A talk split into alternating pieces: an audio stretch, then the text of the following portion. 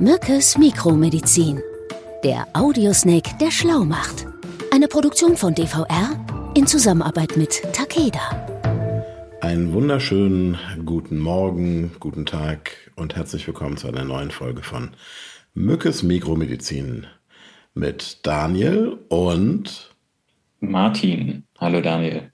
Hi Martin.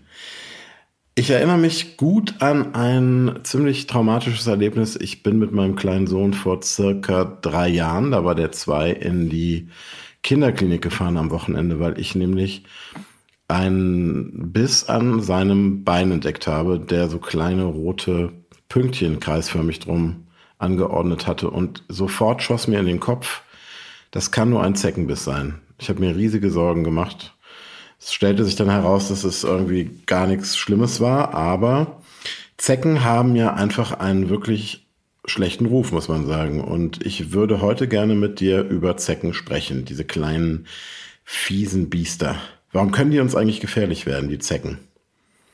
Ja, dann fangen wir doch mal vorne an. Also kleine Biologiestunde vorab, Hefte raus. Ich frage dann nachher mal ab. Okay. Also bei uns in ich Deutschland. Notiere, allein, ich schreibe mit.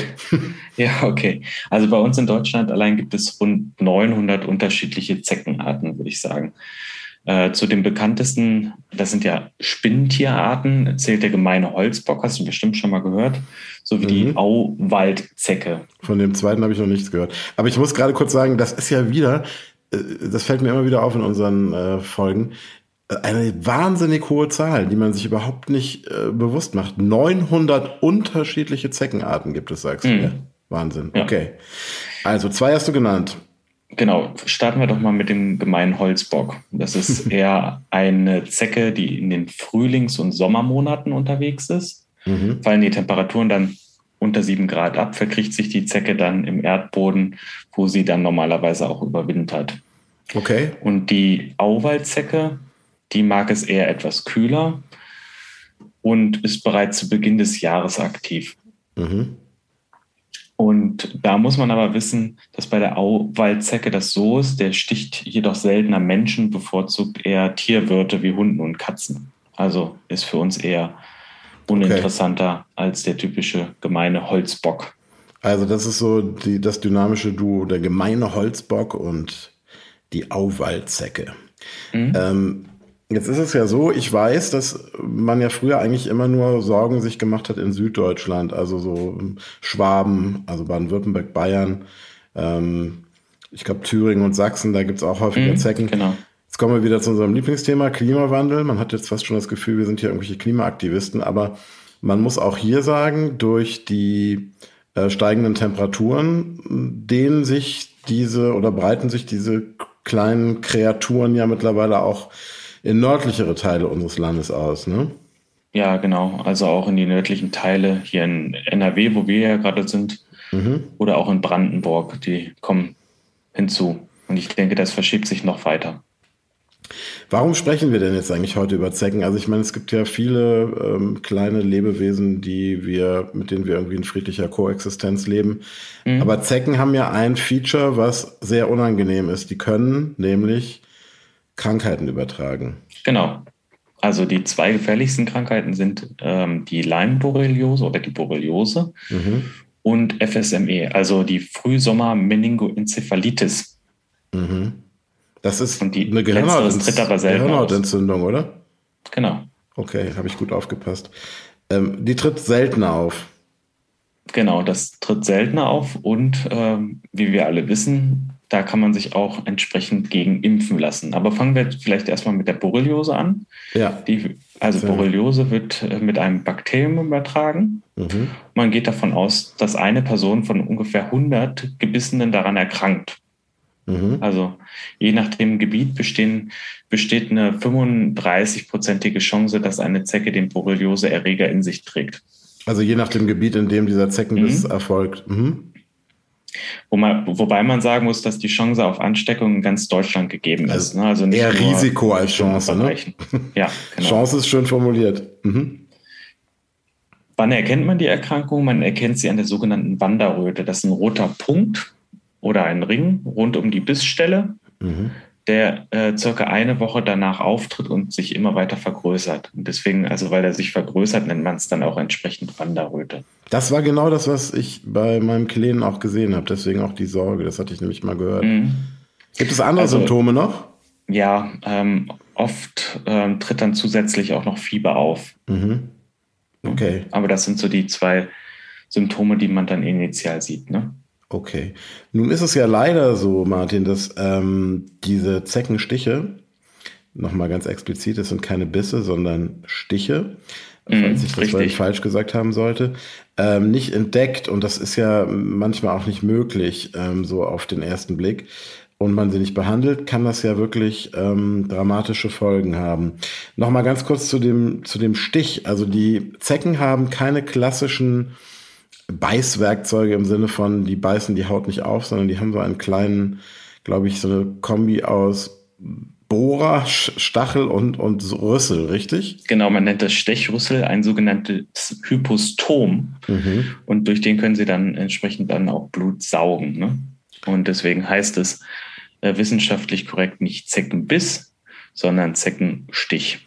Und ich glaube sogar gehört zu haben, dass sie da auch irgendwie so kleine lokal anästhetische Stoffe reinbringen in die Stichwunde, in diesen Zeckenstich und auch ähm, sowas, was die Blutgerinnung irgendwie äh, verhindert. Ne? Also die sind ganz raffiniert und von der Natur wirklich perfekt designt, äh, so dass man im besten Fall für die Zecke den Stich gar nicht be bemerkt und die Zecke die Möglichkeit hat, durch diese gehemmte Gerinnung äh, auch sich richtig ähm, ja, satt zu trinken an unserem Blut, muss man sagen. Ne?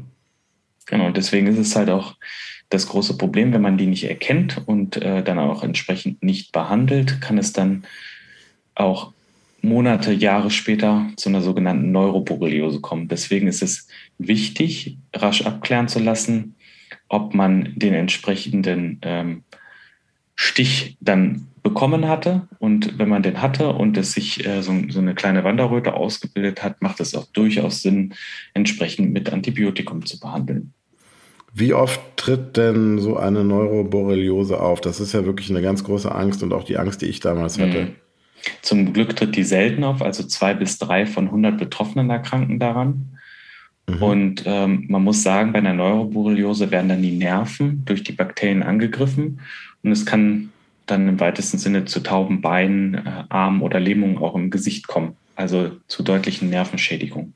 Okay, das habe ich tatsächlich auch mal bei einer Kollegin ähm, gesehen, die hatte durch den Zeckenbiss auch eine Neuroborreliose und die hatte dann von einem Tag auf den anderen so eine sogenannte Facialisparese, wo das halbe Gesicht einfach gelähmt war, äh, ähnlich wie bei einem, nach einem Schlaganfall.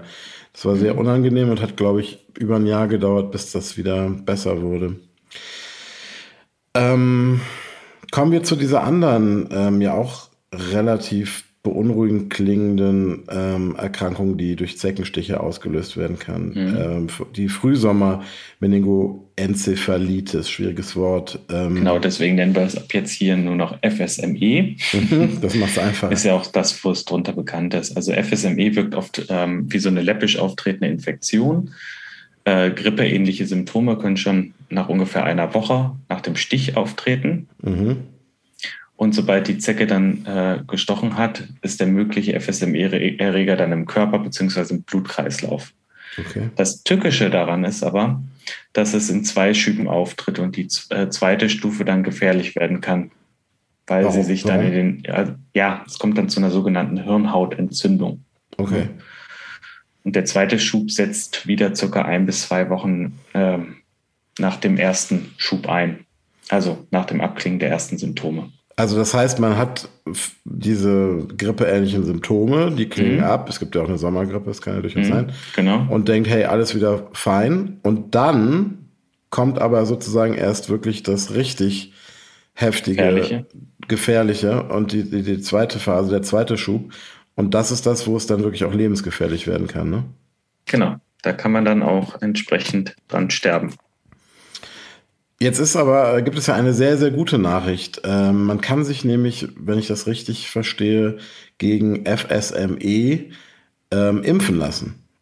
Also anders als bei der Borreliose im Übrigen. Mhm, genau.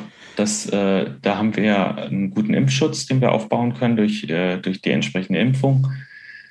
Ähm, ja, und der macht auch für die Leute, die in Risikogebieten leben, entsprechend Sinn. Mhm.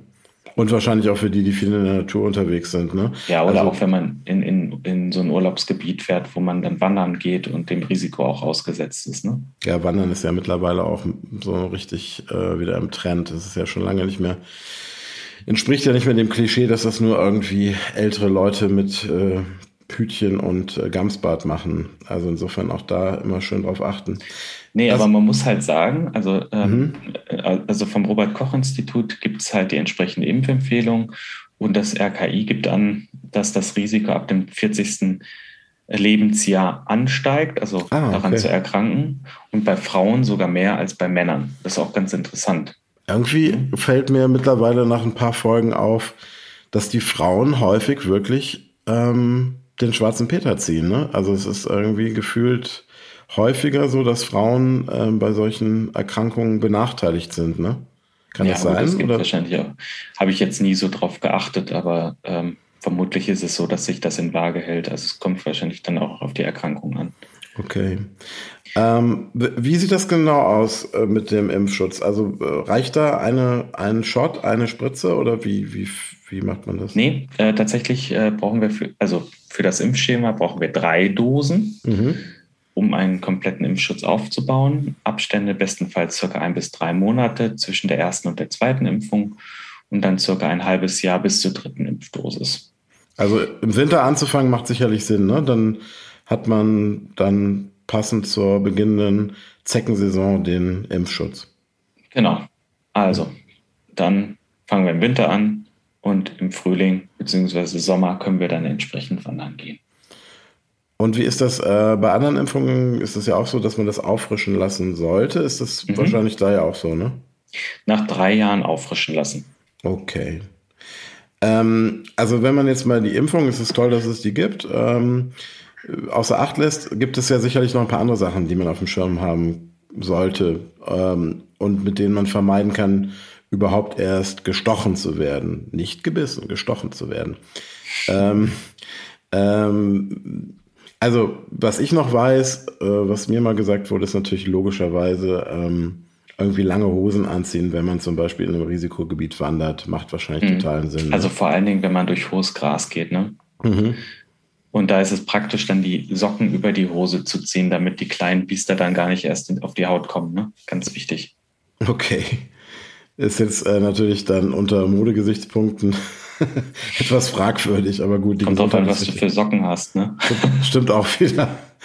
Ähm, also was, was ganz interessant ist, anders als man früher vielleicht vermutet hatte, äh, fallen Zecken nämlich nicht von den Bäumen, mhm. sondern halten sich in Knöchel- bzw.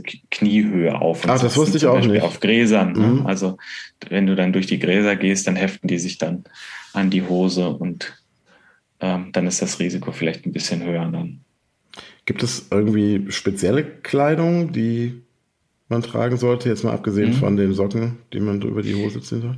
Also helle Kleidung hat den Vorteil, dass man die Zecken direkt erkennt und entfernen kann. Ne? Deswegen helle Kleidung verwenden. Mhm. Ähm, denn meistens ist es so, dass sie erstmal stundenlang auf dem Körper sitzen, bis sie dann ähm, die geeignete Bissstelle gefunden haben. Oder die, Stichstelle vielmehr, genau. Aha. Genau. ja, ja, aber man ertappt sich immer wieder dabei. Ne? Man ja, ja genau. Die, die also wir versuchen das jetzt aber, also die Hörer wissen ja Bescheid, wir bringen es trotzdem immer ein bisschen durcheinander. Also insofern, ja. Ja, da merkt man einfach, wie mächtig das ist, wenn man jahrelang immer das Falsche gehört hat. Ähm, gibt es bestimmte Areale, bestimmte mhm. Stellen an der Haut, von denen sich die Zecken besonders äh, angezogen fühlen? Ja, die Parasiten ziehen weiche Haut an äh, geschützten Stellen vor, also Knie, Kehle, Achseln, Intimbereich, Bauchnabelgegend. Ne? Wo die sich richtig bequem machen können, ohne entdeckt zu werden schnell. Mm. Naja, das ist auch einfach dann äh, durch die Hautpartie dann durchzukommen für die. Die Evolution ist schon wirklich faszinierend. Also ich meine, die arbeitet ja wirklich in alle Richtungen. Also die Zecken kann man ja das jetzt auch nicht vorwerfen. Ähm, wie jedes, jedes Lebewesen versucht die Zecke ja natürlich auch nur ihre evolutionären Vorteile auszunutzen. Und wir sind jetzt halt in dieser Gleichung einfach mal die Leidtragenden. Aber es ist schon interessant. Naja, aber wir sind ja in der Evolution auch ein bisschen weiter. Wir können auch Insektenschutz produzieren mittlerweile. Das stimmt. Und ähm, das ist zusätzlich noch ein Schutz, wenn man das dann ähm, auf der Kleidung oder auf der Haut dann entsprechend aufbringt. Ja, klar. Sag mal, und es ist natürlich wahrscheinlich, ähm, je früher man eine Zecke findet, desto besser. Ne? Es ist, desto größer ist die Chance, dann auch ähm, Gegenmaßnahmen mhm. zu ergreifen. Also es minimiert auf jeden Fall die Gefahr, an der Borreliose zu erkranken. Die Bakterien äh, befinden sich im Darm der Zecke, das ist ganz interessant, und werden erst nach circa 12 bis 24 Stunden ins Blut übertragen. Also wenn de, äh, der, der Darm oder Magen von der Zecke dann äh, voll wird, dann spült sie automatisch dann die entsprechenden Bakterien aus. Also ah. insofern muss man sich gar nicht so Gedanken machen, wenn man die frühzeitig erkennt ah, okay. und die äh, zugebissen haben, äh, dann ist das Risiko wirklich relativ gering. Okay, das ist zum Beispiel auch so ein Mythos, den ich im Kopf habe, dass eigentlich mit dem Stich ähm, diese Borreliose-Gefahr sofort ähm, reinkickt und man wirklich dann eigentlich nur noch, das nur noch ein Lottospiel ist. Also das heißt, wenn man die innerhalb von 12 bis 24 Stunden unschädlich macht, ist es eigentlich fast unmöglich, an Borreliose zu erkranken. Aufgrund unmöglich der würde ich jetzt nicht sagen, aber das Risiko ist geringes geringer. Okay. Ähm, Jetzt sprechen wir gerade von Mythen. Ich bin ja ein großer Fan davon und da habe ich ja auch wirklich mit dir den richtigen Mann an meiner Seite, auch mal so medizinische Mythen auseinanderzunehmen. Ähm, da, gerade bei Zecken gibt es ja wirklich unfassbar mhm. viele ähm, Ratschläge, Hausmittel etc. Ähm, wie sollte man denn eine Zecke auf gar keinen Fall entf entfernen? Ja, also auf jeden Fall nicht verkleben, äh, Zecke nicht in Öl tränken oder Nagel, mit Nagellack bepinseln, habe ich alles schon mal irgendwo gelesen. Ja, ich auch. Öl, damit die ersticken, ne? irgendwie ja. mit Öl einreiben. Mhm.